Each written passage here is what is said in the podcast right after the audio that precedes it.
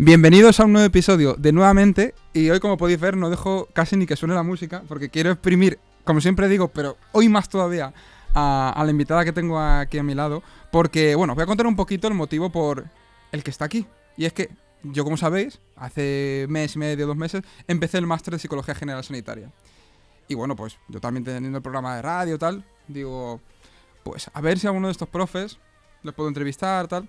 Claro, cuando la invitada de hoy, Seila, que es una de las profes de una de las asignaturas del máster, dice que tiene el centro en Leganés, yo soy de Leganés, digo, aquí, aquí a, ver qué va a pasar, algo hay que hacer. y luego encima me meto en su página y su compañera es Lucía, una de sus compañeras, Lucía San Román, que ya ha estado aquí. Y dije, pues bueno, Seila obviamente no se podía quedar fuera y de hecho no va a ser la primera vez que venga. Y también te animo a que esto lo escuches, vamos, mm, súper atento, que cojas incluso papel y boli, porque si incluso has ido al psicólogo anteriormente y lo mismo no te has sentido a gusto, no te han tratado bien, te aseguro que Seila es de esas profesionales, en este caso de la psicología, que lo es por absoluta vocación. O sea, eh, los días de Seila yo creo que tienen 30 horas y los dedica a los 30 a la psicología. Así que bueno, no me enrollo más. Seila, bienvenida. Muchas gracias, Sergio. Un placer estar aquí. Eh, cuando me lo dijiste es que ni me lo pensé. Em, encantadísima de estar poder de poder estar hoy con vosotros y poder ver y estar abierta a, todo lo que me preguntes que compartamos experiencias que contemos tips de qué es lo que tenemos que hacer o no cuando vamos al psicólogo y qué nos tenemos que encontrar cuando vemos al profesional eh, de la psicología delante de nosotros y, de todo lo que, lo que necesites preguntarme, aquí vamos. Pues vamos a por ello y vamos a empezar pues, con la típica pregunta clásica, ¿no? De ¿quién es Seila?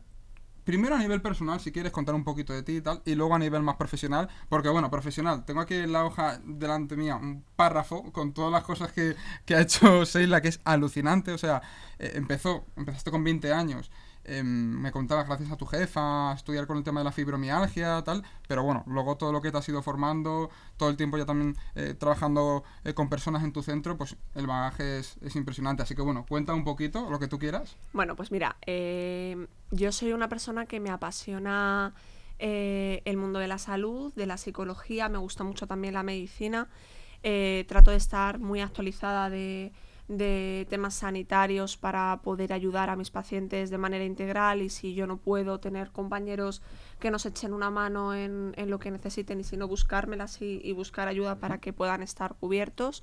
Me gusta mucho poder ayudar a otros. Yo creo que si tuviera que definir algo, esa sería mi vocación, por eso soy psicóloga. Eh, y, soy muy entregada a todo lo que tiene que ver con, con ayudar, estar disponible, alegría, eh, y claro, dices tú, alegría y psicología, si es lo contrario. Sí, pero es que tenemos que ayudar a esas personas que lo necesitan y poner ese punto divertido y alegre en, lo que les pasa. Entonces, así enseñarles a ser resilientes. Totalmente. Fíjate, has dicho alegría, psicología. A mí me gusta mucho también el tema del humor. Muchas veces el, usar el humor eh, para llevar las cosas un poco de una manera más, más liviana y creo que incluso muchas veces era, es curativo. Pero, pero bueno, Sheila, si quieres comentar también un poquito todo lo que has hecho, lo que has estudiado, lo que te ha formado a nivel eh, profesional y, ya luego pues entramos en materia. Pues mira, en la actualidad yo soy directora de SBR Psicología, que es un centro de psicología que tenemos en, en Leganés. Eh, y bueno, yo tengo formación en muchas cosas. Yo siempre digo y, y, lo digo a modo de broma, pero yo creo que es un poco si realidad. si se te olvida alguna, aquí las tienes. ¿eh? soy un poco adicta a, a la formación eh, tengo pues formación en trauma, en apego, eh, tengo formación en terapias de tercera generación, tengo formación en sistémica, tengo formación en sexualidad y terapia de pareja, eh, tengo formación en infanto juvenil. bueno, pues me gustan mucho muchas cosas. Tengo formación en forense, me gustan muchas cosas. Además, soy docente Em, antes compaginaba más docencia eh, por, motivos de salud, porque efectivamente el día tiene muy pocas horas para mí y, lo imprimí a tope. Tuve que dejar algunas cosas y ahora me he podido incorporar de nuevo eh, a dar clase, que creo que tiene que ir unido, porque igual que estoy delante de un paciente y trato de ayudar al paciente, eh, tenemos que generar este modelo desde el que trabajamos en SBR eh, en otros psicólogos para que puedan también dar ayuda desde este lugar que a mí me gustaría, no sé si es el mejor, es el que yo conozco, pero es el que me gustaría que otros compañeros pudieran atender y, darles ese trato también a los pacientes. Entonces la docencia pues es imprescindible, tiene que estar. Totalmente. Em, bueno, y esto que conste que no lo digo para que se la me apruebe, que conste. se me tiene que suspender, me va a suspender, estoy seguro. Pero yo es que me quedo sorprendido y, y, pasa pocas veces con los profes. Tú también lo, tú lo sabes porque también has sido alumna, obviamente. Entonces, el hecho de que por los grupos de WhatsApp solo veas comentarios positivos de esa profesora, que veas que incluso ahora ya te están diciendo la gente que han, sacado el tema de las prácticas, quiero hacer las prácticas en el centro, luego te preguntaré yo también. Que ahí te espero, ¿eh? Hombre, sí, pues eso está claro. Si me abren las puertas yo ahí, encantado. Y, todo eso no, no es casualidad, o sea, quiero que la gente, y lo vuelvo a resaltar, escuche esta entrevista porque tenemos ahora mismo aquí a una persona y una profesional que tiene una vocación enorme. Y bueno, vamos a ir ya entrando en materia. Y hoy en día, Seila, no sé hasta qué punto es porque la salud mental está en horas bajas, porque se le da más visibilidad. Yo creo que es un poquito mezcla de las dos, pero la cuestión es que pues nos encontramos cada vez con más problemas de la conducta alimentaria, eh, trastornos de la personalidad, eh, en fin, diferentes cuestiones, ansiedad, depresión, personas en riesgo de, de suicidio, que todo esto al final se va cultivando, digamos, por diferentes cuestiones. Y una de, yo creo, las principales, es la que tiene que ver con la palabra trauma. Esa palabra que quizá lo, típico de decir, es que tengo traumita, tal igual que estoy depre. Si quizás se ha banalizado un poco, sea como, eh, trauma, depre, no. Pero que a nivel profesional, pues veremos que la importancia en la vida de la persona es, vamos, eh, marca la vida de la persona. Sí. Entonces, aquí te quería preguntar un poquito sobre qué es el trauma, para definirlo un poco, y si también todas las personas, en cierta medida, tenemos traumas o dentro de esa palabra trauma solo se puede meter unos sucesos concretos un poco más fuertes. ¿Qué nos puede decir respecto a esto? Mira, em, una de mis especialidades es, bueno, doctora en psicología y dentro de mi doctorado eh, no podía faltar el trauma. En una población concreta, en fibromialgia, pero tenía que estar el trauma. El trauma es un evento vital estresante, entonces si respondemos a todos tenemos trauma, sí, todos tenemos eventos vitales estresantes, pero tenemos unas estrategias de afrontamiento u otras. En función de esas estrategias de afrontamiento, nuestro trauma se resuelve o se cristaliza. Si se cristaliza y se, se repite, se perpetúa. Y entonces ya tenemos más problemas de salud. Podemos tener problemas desde lo psicosomático, podemos tener problemas eh, desde ansiedad, podemos tener problemas desde trastornos alimentarios, podemos tener problemas eh, de trastornos de personalidad. puede dar lugar a muchas cosas pero todos tenemos trauma. Ahora nos tenemos que plantear cuáles son las estrategias de afrontamiento que tenemos para resolver esos traumas. Y podemos poner un ejemplo de trauma. ¿Qué es un trauma? Pues mira, yo recuerdo que cuando hice mi tesis, eh, hice como un listado general de, qué, de, de eventos traumáticos y claro, los más heavies, maltrato físico, maltrato psicológico, violaciones, enfermedades crónicas, pero un incendio también es un trauma. Una discusión grave con padres o con hijos también es un trauma. Eh, el acoso laboral también es un trauma. Una separación, claro, también es un trauma. ¿Cómo gestiono un evento que rompe mi línea de vida? digamos que el trauma quizá un poco es como lo del Día del Pavo, ¿no? Esto de Día de Acción de Gracias, que el pavo eh, normalmente pues vive contento, guay, pero llega un día que es como ese cisne negro que cambia por completo su vida, de hecho en este caso acaba con ella, pero es un poco eso, ¿no? Como ese suceso que dices, mira, yo mi día a día puedo tener problemas, pero esto, o sea, esto obviamente es una cosa ya bestia y sobre todo encima, luego están esos casos en los que esos sucesos tan estresantes encima se repiten. Por ejemplo, pues una persona que, eh, o un niño que su padre le maltrata sistemáticamente, su padre, ¿no? Por ejemplo. Justo, justo. Y esa es la retraumatización. Imagínate que a mí me han maltratado mis padres. bueno, yo tiro tal, parece como que lo tengo medio resuelto, pero encuentro un- una pareja, un novio, que tiene comportamientos hostiles conmigo. No me pega, pero me evalúa, me trata mal, me menosprecia. Oye, cuidado, ¿eh? Que te estás retraumatizando, te está levantando una costra de algo que te pasaba previamente. Ostras. Y esto, es que, a ver, sé que me, ahora me, me voy a ir un poquito por la tangente, pero es que esto que acabas de decir, tira. justo decimos muchas veces que la, o sea, eh, maltratador y, y víctima como que un poco se atraen. Este patrón, es, es- esto- esta frase que se suele decir de maltratador maltratado, ¿se da? Modelos relacionales, sí, se da.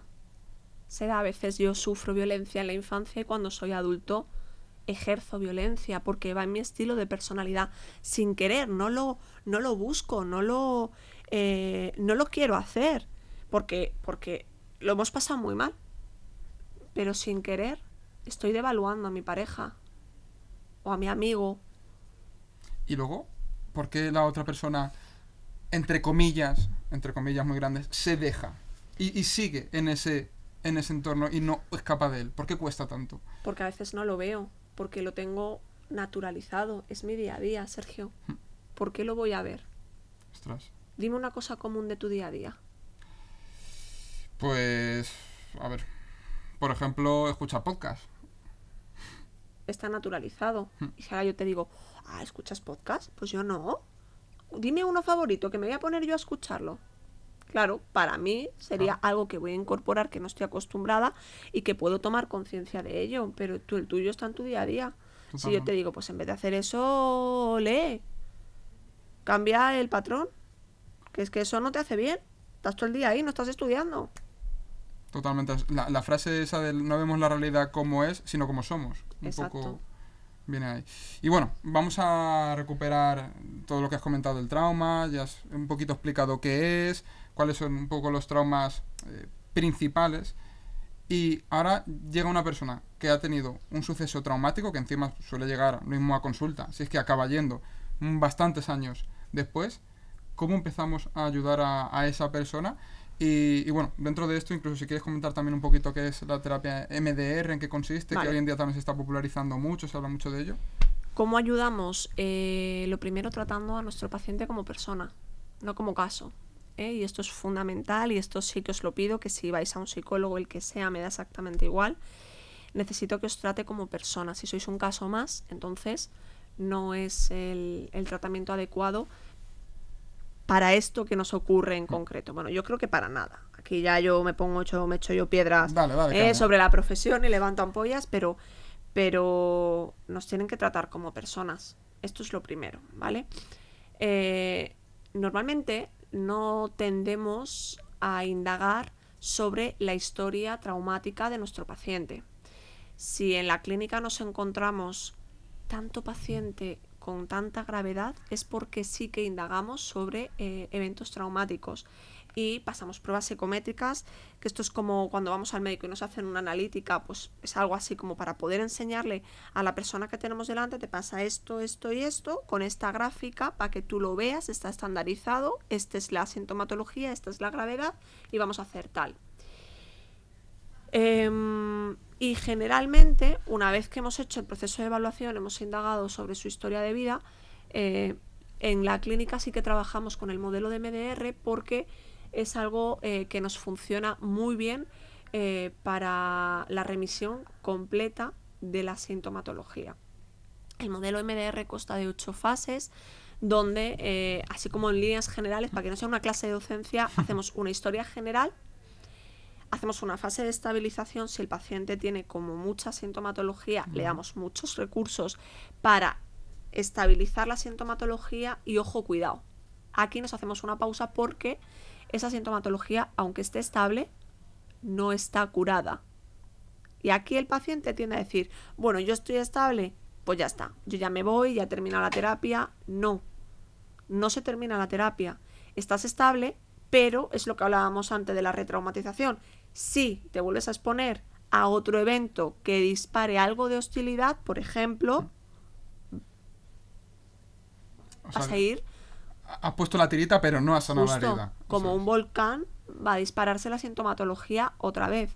Entonces, una vez que hemos hecho la estabilización, vamos a pasar a la fase de reprocesamiento, eh, vamos a pasar a la fase de instalación de cognición positiva y vamos a darle un poco la vuelta a ese pensamiento que tenemos asociado a esa sintomatología que nos hace tener más sintomatología. Tenemos un pensamiento negativo, por ejemplo, em, estoy en peligro con la emoción de miedo, bueno, pues es que a lo mejor está disparando un evento de un accidente de tráfico que tuve hace cinco años y que en el presente yo conduzco bien, no tengo ningún problema, no pasa nada, pero cuando cojo el coche siento que estoy en peligro y tengo miedo, que me muero y no puedo conducir.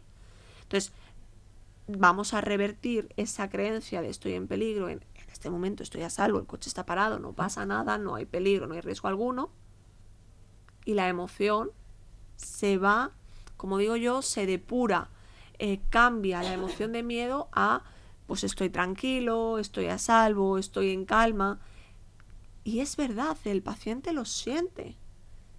Y al final, cuando mira el recuerdo original, ya no siente miedo, ya no siente que está en peligro. Bueno, es verdad, tuvo un accidente de tráfico, Sergio, pero no pasa nada. A todo el mundo le pasa. Al final es intentar que el paciente reinterprete eso, también que lo acepte es. y que un poco comprenda que ese suceso pasado no tiene que determinarle el futuro. Eso es. Y que en estos casos, cuando hay tanto trauma por debajo, eh, es que nos, nos determina nuestra historia de vida y continuamos repitiendo el mismo patrón y encima de manera inconsciente. No nos damos cuenta. Por lo que tú has dicho antes, que está normalizado. Claro. Tenemos solo esa, esa realidad. Y bueno, no sé si quieres añadir alguna cosita más en la respecto a esto, pero creo que sería interesante comentar em, algún caso, obviamente sin decir ningún dato personal, que, que ahora mismo se te venga a la mente en relación con pues, algún trauma muy, muy chocante, algo que puedas comentar y un poco cómo abordaste, cómo fue, así de manera muy genérica. Claro, que es chocante. Eh, No, no sé, quizá pues una no sé, una persona que lo mismo han, han abusado de ella de pequeño y llega 30 años después y, y resulta que acaba saliendo el abuso que había sido con 7, 8. Por Y poner un ejemplo. y, antes. Em, por desgracia, eh, mucho paciente que tenemos en consulta eh, nos saltan abusos sexuales en una edad muy temprana, tocamientos. em, recuerdo, por ejemplo, em, una muchacha que tendía, bueno, pues los fines de semana eh, se iba a casa de la familia, tal, y bueno, en casa había un familiar, sus padres no estaban y había un familiar que, que tendía a jugar con la niña. Claro, era un juego, a lo mejor la niña no se sentía muy cómoda o tal, pero era un juego. No, sí, no pasa nada, tal. Venga, vamos a seguir jugando. Y había tocamientos y había historias que no debían existir en un menor y lo tenía disociado. La disociación es que no lo recuerdas, pero se te queda eh, la emoción cristalizada. En algún lugar del cerebro se te queda esa emoción cristalizada. Y yo recuerdo que esa chica venía a consultar con problemas de sexualidad. Y cuando empezamos a, tirar del hilo, dispareunia traía Sergio. La dispareunia, la dispareunia es dolor en las relaciones sexuales. Eh, y cuando empezamos a tirar del hilo, vimos que no había causa orgánica conocida que produjera esa dispareunia y empezamos a tirar, a tirar, a tirar, eh, pudimos observar que esa niña había, pues, había recibido abusos. Nunca había habido penetración, eso sí es verdad, pero al final el cuerpo, la, la psicosomática, eh, es un lenguaje que no estamos acostumbrados a escuchar y cuando yo paso mucho miedo en determinadas cosas, llevo ese miedo a determinadas eh, zonas o lugares del cuerpo y esta niña lo llevó a la, a la vulva. Que- que se me pone la piel de, de gallina porque madre mía. Y claro, eh, tú has dicho que había disociación. O sea, que no, lo- no lo recordaba. No. Pero, mm, ¿realmente no recordaba nada o es que ella lo tenía interpretado de una manera que... No recordaba que había habido abusos, solo eran juegos, ¿Y, y, y cómo hiciste? O sea, ¿cómo, cómo es ese proceso para...? tirando de las redes de memoria a través del tratamiento MDR. Tiramos de las redes de memoria, de emociones que... Porque claro, yo antes he explicado un ejemplo muy, muy, muy básico, de un protocolo muy básico, pero hay protocolos muchísimo más complejos eh, desde esta terapia. Eh, entonces, tirando de redes de memoria, al final las redes de memoria conectan. Si tú estamos aquí y de repente huele a macarrones, no hay macarrones en la mesa, pero te puede llevar a ese, ese pueblo que tienes, que comías macarrones con tu familia, de repente, hace años, que tú no recuerdas. Total. Pues es, esto es algo así. es como cuando tú estás en el ordenador y no, no encuentras un archivo y, y pones ahí palabras a ver si van apareciendo y un poco de repente llega. Ostras, ¿y, y, y, y qué estrategias, alguna que puedas explicar o algunas, usas? Porque has dicho esta de, lo- de los olores, no sé si la usas también en, en, las, en tus sesiones, mm, no sé si incluso el dibujo. ¿Qué- ¿Qué, qué tipo de estrategias se pueden usar para que una persona mm, recuerde o haga consciente algo que digamos está inconsciente, está ahí por debajo del agua del iceberg? Negativo. O sea, quiero decir, esto, hay muchas estrategias, pero no, no las puedo contar en público porque no tengo que ser una kamikaze. Quiero decir, porque esto va a haber gente que lo escuche y diga, ala, eh, esto me ha pasado a mí. Y el cerebro es muy inteligente. y Cuando tú haces una pregunta, responde. Y yo no quiero que haya reacciones emocionales en casa solos. Hay muchas técnicas de estabilización para la disociación y mucho psicólogo experto en disociación. Yo trabajo muchísimo, soy experta en disociación y trabajo muchísimo la, la- la disociación. Eh, pero lo que no quiero es no ser prudente. O sea, si, si critico el, oye, cuidado chicos con los psicólogos que os sentáis enfrente, que sean adecuados, que os traten como deben, que os hagan las pruebas que necesitáis, no voy a venir yo a hacerles hurgar en el inconsciente y que salten Así todas las memorias traumáticas mientras están en su casa comiendo pipas. O sea, que estén tranquilos porque sí que hay herramientas y hay cada vez más personas especializadas en el tratamiento de esta sintomatología. Y si creen que pueden tener algún tipo de este un problema de este tipo, que por favor vayan a consulta antes de que se complique, porque yo te puedo contar, por ejemplo, que hay una cosa que se llama trastorno de conversión. Yo he tenido pacientes. Ah, bueno, sí, hay- tenemos la isla de las tentaciones. Lo que pasa es que yo soy malísima con los nombres. Hay una chica que se ha caído por una infidelidad de su novio, que salió en todos los lugares. No sé cómo se llama. ¿Que se, que se ha caído? Se ha caído, estaban en los asientos sentados Sí.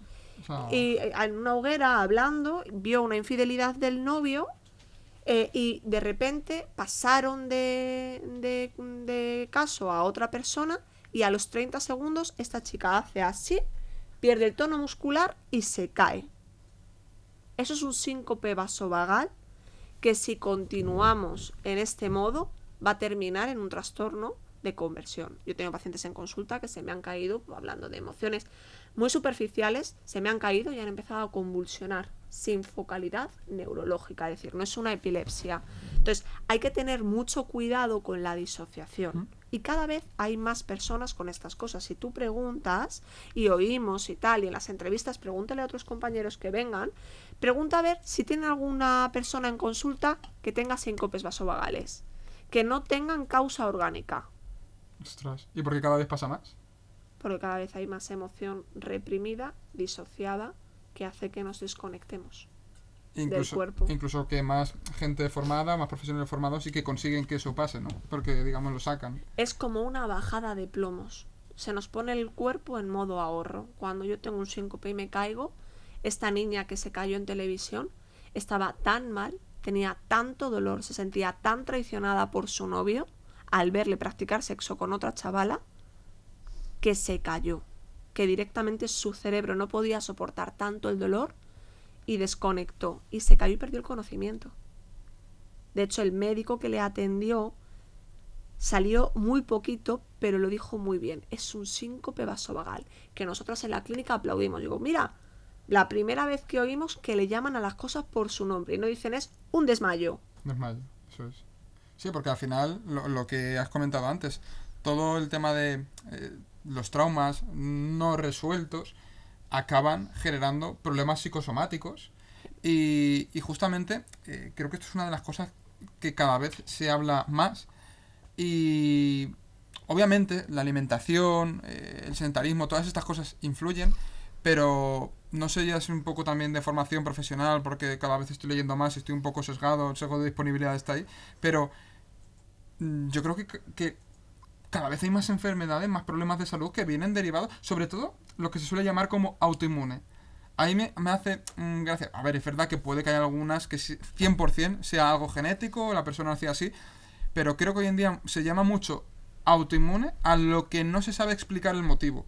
Y creo que ese motivo, ahí en esas cosas, tipo incluso fibromialgia, etcétera, está eh, síndrome de intestino irritable, en fin, podríamos decir un montón. Está detrás lo emocional, Sí. lo cognitivo, Sí. porque, o sea, me parece increíble por qué él pasa eso y por qué cuando se trata. eh, Es que el trauma, es que eso se, se puede curar. Sí, yo tengo pacientes, mira, me, me voy a mojar mucho y voy a tener muchas críticas, pero yo tengo pacientes con fibromialgia eh, sin sintomatología. Ojo, cuidado, ¿eh? No se lo inventan. Por Dios, que no salga nadie diciendo que se inventan los síntomas, que se inventan el dolor. El dolor es extremadamente real. Nadie se está inventando nada. Lo que pasa es que como en muchas otras cosas, cuando yo digo que es una fibro limpia, es decir, que no hay causa orgánica que produzca dolor, porque muchas de ellas ya tienen muchas intervenciones quirúrgicas y eso de por sí duele mucho. Yo tengo pacientes con fibromialgia que no tienen sintomatología y están dadas de alta por su médico y no toman nada de medicación. Un ibuprofeno, un enantium, un diclofenaco, cuando tienen un dolor puntual porque saben que se han pasado. Se han pasado la actividad, les han dado un disgusto que no han sabido regular emocionalmente bien y, y su desagüe es el cuerpo con el dolor que sienten. Al- Es alucinante, esto la verdad que... Pero es tan bonito que algo que incluso la persona cree que no tiene solución, llegue un momento en el que diga, "Ost- ostras, sí la hay. Y creo que hoy en día estamos un poco en, en ese punto, por desgracia, muchos factores, eh, el contexto, eh, este mundo en el que, moderno en el que vivimos, junto con traumas eh, y situaciones que quizás sí a lo largo de la historia sí se han repetido, está un poco juntando ese caldo de cultivo que hace que este tipo de patologías autoinmunes quizás estén subiendo más, más que nunca, incluso pues problemas de ansiedad y depresión, ya para qué vamos a, a hablar, ¿no? Eso es, eso es, para eso está la psiconeuroinmunología, que es un puntazo. Total. pero hay muy poca formación sobre ello. eh, pero es muy importante que estemos formados. Un pico de cortisol mantenido en tiempo produce daño tisular, daña tu tejido y te duele. Y todo lo que pueda venir en consecuencia, al final. Y si esto lo tienes 10 años, pues tienes que atenerte a las consecuencias, ¿eh? Que como dicen, ¿no? Que luego salen vueltos. Claro. Es que, es que es así, hablando, hablando un poco de manera vulgar. Bueno, Sheila, eh, ahora quiero, que quizá esto va más orientado a, o le puede interesar más a los psicólogos que, nos est- que estén escuchando esto. Y es que quiero ponerte como unas poquitas situaciones en consulta.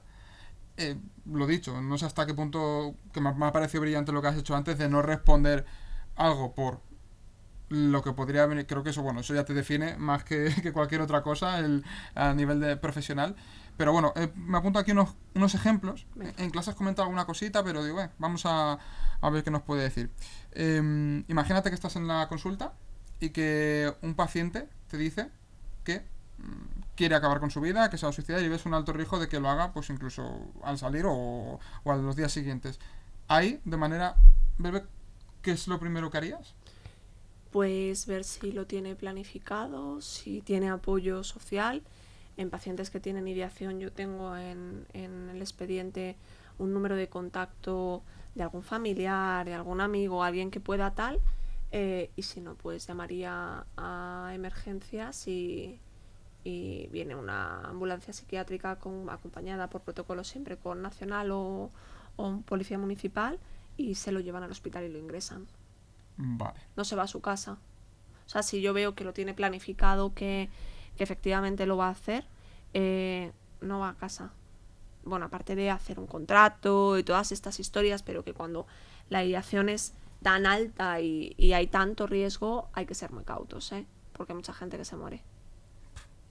Y se nos escapa. Y de hecho, justo también viendo estadísticas, ayer me estaba leyendo el libro del Coronel Baño, La Encrucijada Mundial, que decía que en 2020 en España 10 personas al día se habían suicidado, y que en menores de 29 años es la principal causa de muerte externa. O sea, esto ahora también te preguntaré sobre este tema de los jóvenes. Y otro caso, otra situación, un paciente en consulta que de repente, pues quizás salió algún tema o no, no, no gestionarlo y se pone a, chillar. Se pone a chillar o se pone violento incluso. Incluso amenazando el atacarte a, a ti, en este caso que es la profesional que está ahí. ¿Cómo actuarías en- o qué cómo actúas en ese caso? Bueno, yo la verdad es que tengo mucha suerte porque sí que es verdad que yo atiendo a pacientes que, que tienden a ser agresivos, hay heteroagresividad. Em, para mí nada más que me han calzado una hostia una vez en mi vida y fue una paciente que estaba disociada que al contenerla para que no... Una. Una, una paciente, una mujer, para que no se quitase la vida, pues no la vi venir y me la llevé.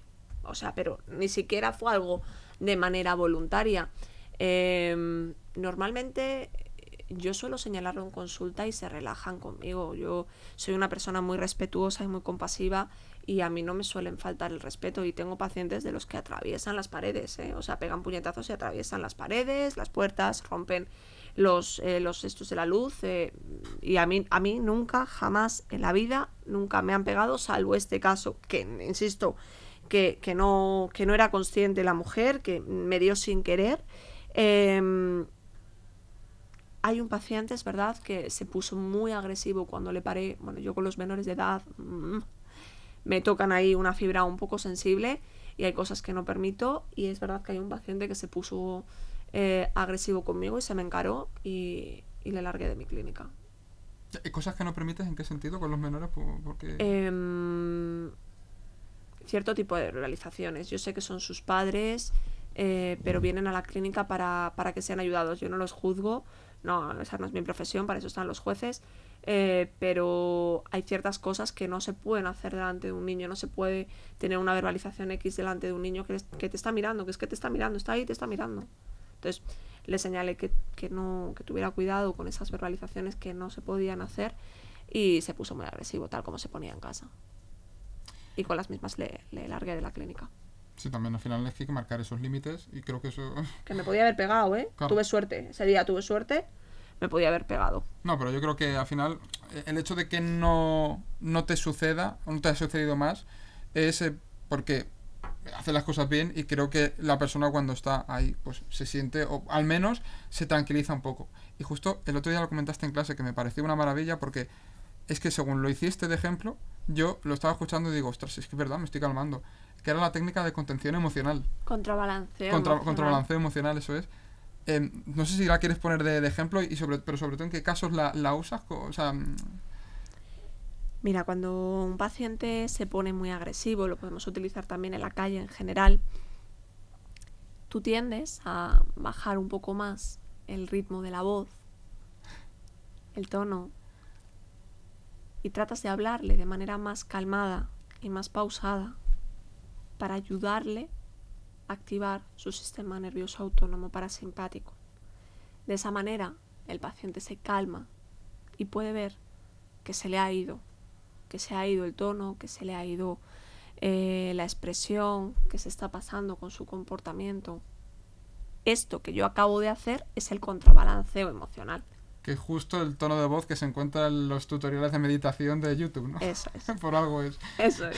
Que al final em, es que es un poco no dar lo que quizá esa persona está acostumbrada a recibir, que lo mismo es un, más, más violencia, más agresividad, es justo lo opuesto. Y claro, cuando una persona le, le respondes con la respuesta contraria, es como, ostras, Claro, y porque tú piensas que si se te ponen agresivos en consulta, ¿cuánto le va a ayudar que tú le gesticules en su cara, te pongas exactamente igual de agresivo no. y te pongas a chillarle o a decirle qué es lo que tiene que hacer o qué es lo que no tiene que hacer? ¿No le va a ayudar? Nada. Bueno, vamos con, con otra situación, que es que una persona mm, te empiece a mm, tirar los trastos de manera muy bestia en consulta. E incluso, en fin, Que te diga cosas que si las quieres decir tú. Em, es que me río, porque les puse un ejemplo Claro, otro por día eso, en por clase. eso, por eso. Que conste que voy a clase. Queda claro, que las veo. Em, Si ver, quieres, ¿eh? Si quieres. Sí he tenido ese caso en alguna ocasión. Además me enfrenté por primera vez a él cuando, cuando empecé. Eh, me moría. Eh, no. Evidentemente no. No es. No, no entras ni de coña. eh, cuando un paciente trata de ligar contigo, está buscando tu deseabilidad por algo y se lo tienes que señalar. Ahí está lo relacional sano, ¿vale? Y yo soy consciente de que muchos psicólogos se lían con sus pacientes. Madre- o sea, tienes constancia de. Sí. Ay, ojo, me voy. Madre mía, en serio. Esto no me lo esperaba que fuese tan. Sí. Claro, al final el psicólogo también tiene sus carencias y no se las ha trabajado y puede. O te vas a terapia. ¿eh? Claro, claro, claro, pero, me, eh, eh, pero es que me refiero que será en esos, en esos psicólogos, ¿no? Que no han trabajado eso y están ahí dando sus sesiones, les llega esto y. Claro, y hay gente, hay pacientes, eh, hay pacientes que son muy guapos y que, que tienen mucho carisma y te llaman la atención. Es tu paciente, ojo, cuidado, ¿eh?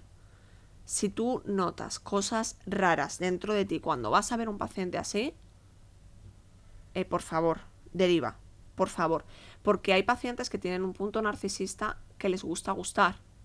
Porque tienen una herida de reconocimiento previa donde no, no les han dado suficiente reconocimiento y claro, les gusta gustar. Está muy bien gustar, que te guste gustar, Pero. pero hay unos límites siempre. Y ese límite, ese límite no puede ser traspasable.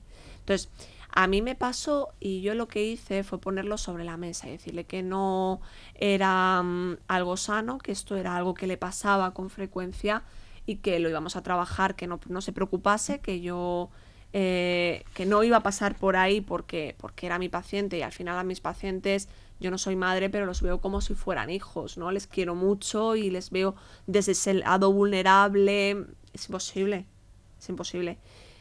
Pero sí pasa, ¿eh? Hace, poco me encontré con ello y yo pensaba que no pasaba, yo pensaba como tú que no pasaba, pues es una pena, pero sí pasa. O sea, pienso que sí pueda eh, pasar, pero lo que me ha sorprendido es que. O sea, que lo digas tan rápido, en plan, joder, me me ha chocado como que. y que conozca, pues incluso varios, varios casos.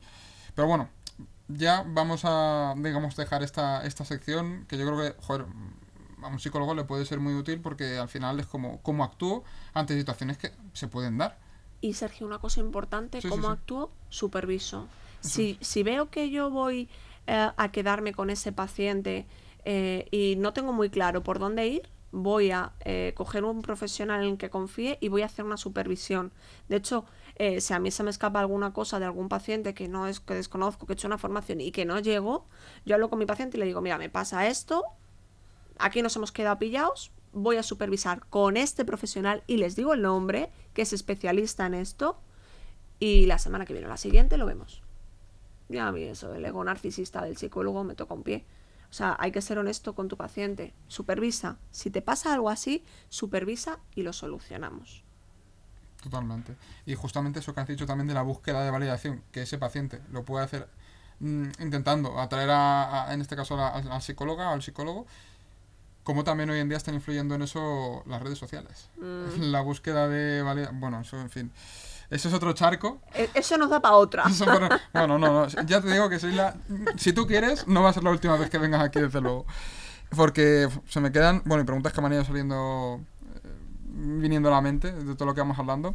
Pero quiero mm, comentar un caso que hace poquito pasó en, en Valencia, de hecho me lo he apuntado aquí, que la noticia fue en el mes de, de febrero, que decía, dimite la junta directiva de un instituto con porque tenían 15 alumnos con riesgo o que estaban en riesgo de suicidio. Esto sucedió en, en un instituto de Valencia, que es en un pueblo de Mislata.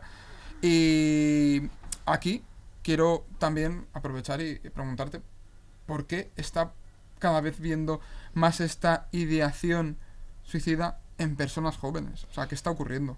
Pues que están colapsando nuestros adolescentes, que están colapsando, que necesitan ayuda. Y mm, un niño no lo llevas al psicólogo como un coche a un taller, te aquí te lo dejo, repáramelo. es que muchas veces hay que hacer terapia con los padres también y a veces papá, mamá tienen un poquito más de resistencia. Quiero que sepan que no se les debe juzgar, que no se les va a juzgar o no se les debería juzgar y que, es importante que ellos también eh, se les ayude en el proceso de regulación emocional porque desde ahí ellos funcionan como eh, figura heteroreguladora del menor. Si el menor está desbordado no puede autorregularse y en función de la edad tampoco sabe. Un niño de 6 años, de 5 años, no sabe autorregularse, tiene que heteroregularse. Si nuestro papá o nuestra mamá no tiene recursos suficientes o no está lo suficientemente disponible, nuestro menor se va a autorregular como pueda, pero eso no va a ser bueno. Si en el cole no tiene un profe, una figura de apego con el cual enganche y le puede ayudar, que con, con la saturación que tenemos es probable que no caiga, pues al final tienen hábitos un poco más disruptivos, más perjudiciales, que terminan colapsando la salud emocional de nuestro menor y terminan en ideación. Joder, la verdad es que... pero, ¿y qué? O sea, ¿qué factores o qué cosas están provocando que los menores, los adolescentes, estén empezando a, a colapsar de esa manera. O sea, sobre, se supone que es una edad en la que tiene, deberías tener ilusión, tener eh, como muchas ganas, tal, pero... ¿Qué tienen los adolescentes ahora, Sergio? Redes sociales. ¿Redes sociales? Bueno, un, un móvil con el que se pueden hacer 3.000 millones de cosas. Ahí está. O sea, yo recuerdo una vez una paciente que me dijo que me gusta mucho lo que me dijo Seila, y además es una tía súper liberal, ¿eh? O sea, Seila, es que eh, yo creo que nos estamos equivocando porque en vez de darles libertad, están teniendo libertinaje, no están valorando ciertas cosas. Algo tan básico, tan básico como es el sexo, que debería tener una función eh, afectiva, hmm. mínimamente afectiva. O sea, están haciendo barrabasadas. Están haciendo barrabasadas porque no tienen una contención. El problema que estamos teniendo es que a nuestros adolescentes les falta contención por todos los lados. Tenemos horas intempestivas de trabajo, yo la primera, ¿eh? Pero salimos muy tarde y a veces no les dedicamos suficiente tiempo. Los profesores están muy quemados, tampoco es su función, pero tampoco pueden. Entonces, es que están pasando muchas cosas en nuestros adolescentes.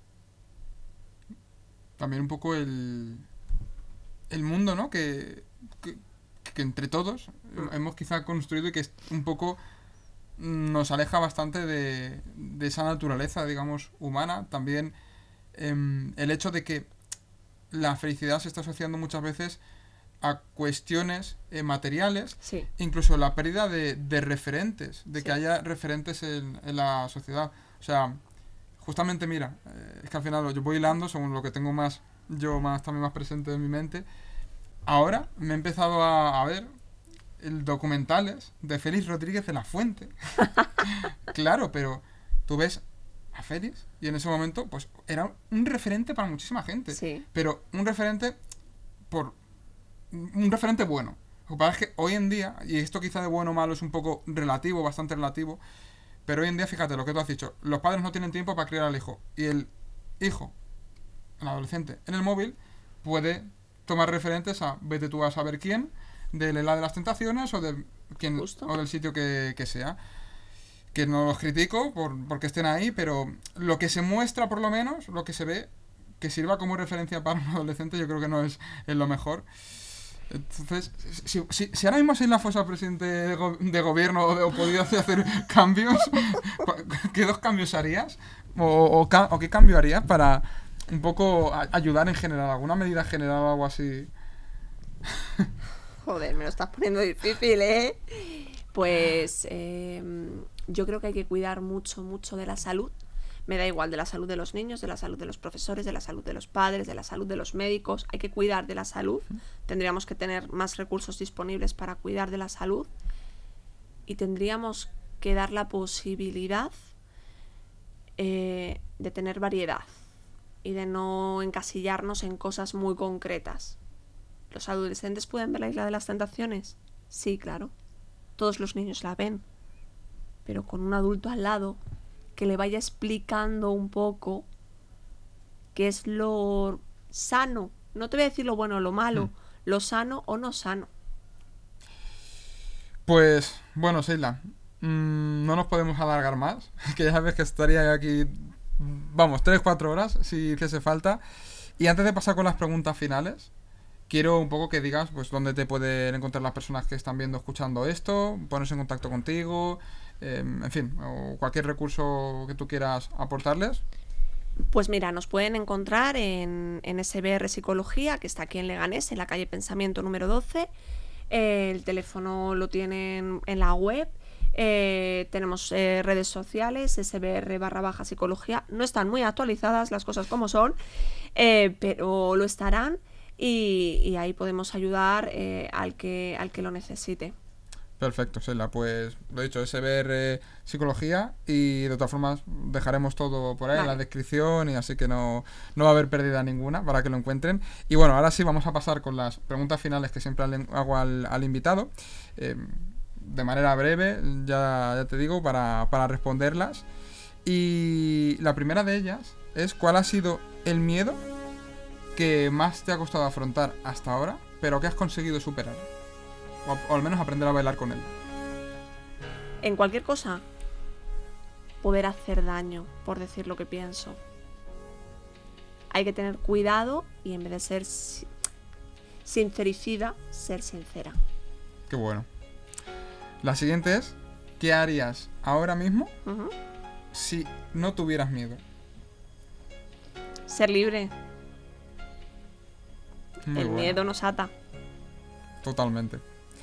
Y bueno, la última, que es, si ahora mismo, eh, pues imagínate que dicen, Seila, eh, ya no vas a poder hacer más sesiones, eh, te tienes que ir de- de- del planeta Tierra, no, no va a quedar nada aquí de, de ti, salvo algo, una pequeña frase, una- algo, algún mantra, alguna cosa que pudieses dejar escrito en, en un papel y que eso sirviese pues para cualquier persona que lo pudiese leer.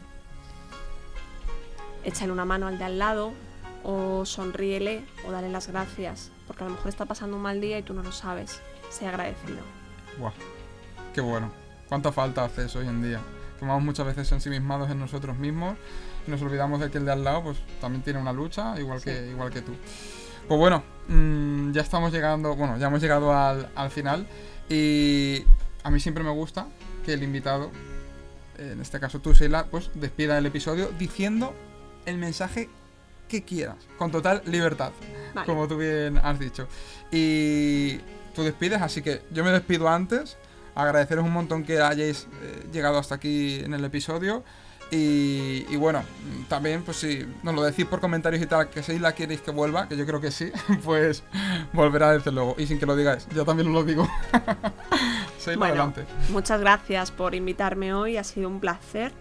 Eh, y muchas gracias por, por los que estáis ahí detrás, que cualquier duda que tengáis eh, estaré encantada de poder responderla a través de redes o de donde sea posible siempre que, que no ponga en riesgo a nadie. Eh, y bueno, yo simplemente diría que, que- cuidemos un poco también de nuestra salud y de la salud del otro, lo que te decía en el último mensaje, que seamos agradecidos y que vivamos un poco mejor las cosas, no tan a pecho. Pues muchas gracias, Seila.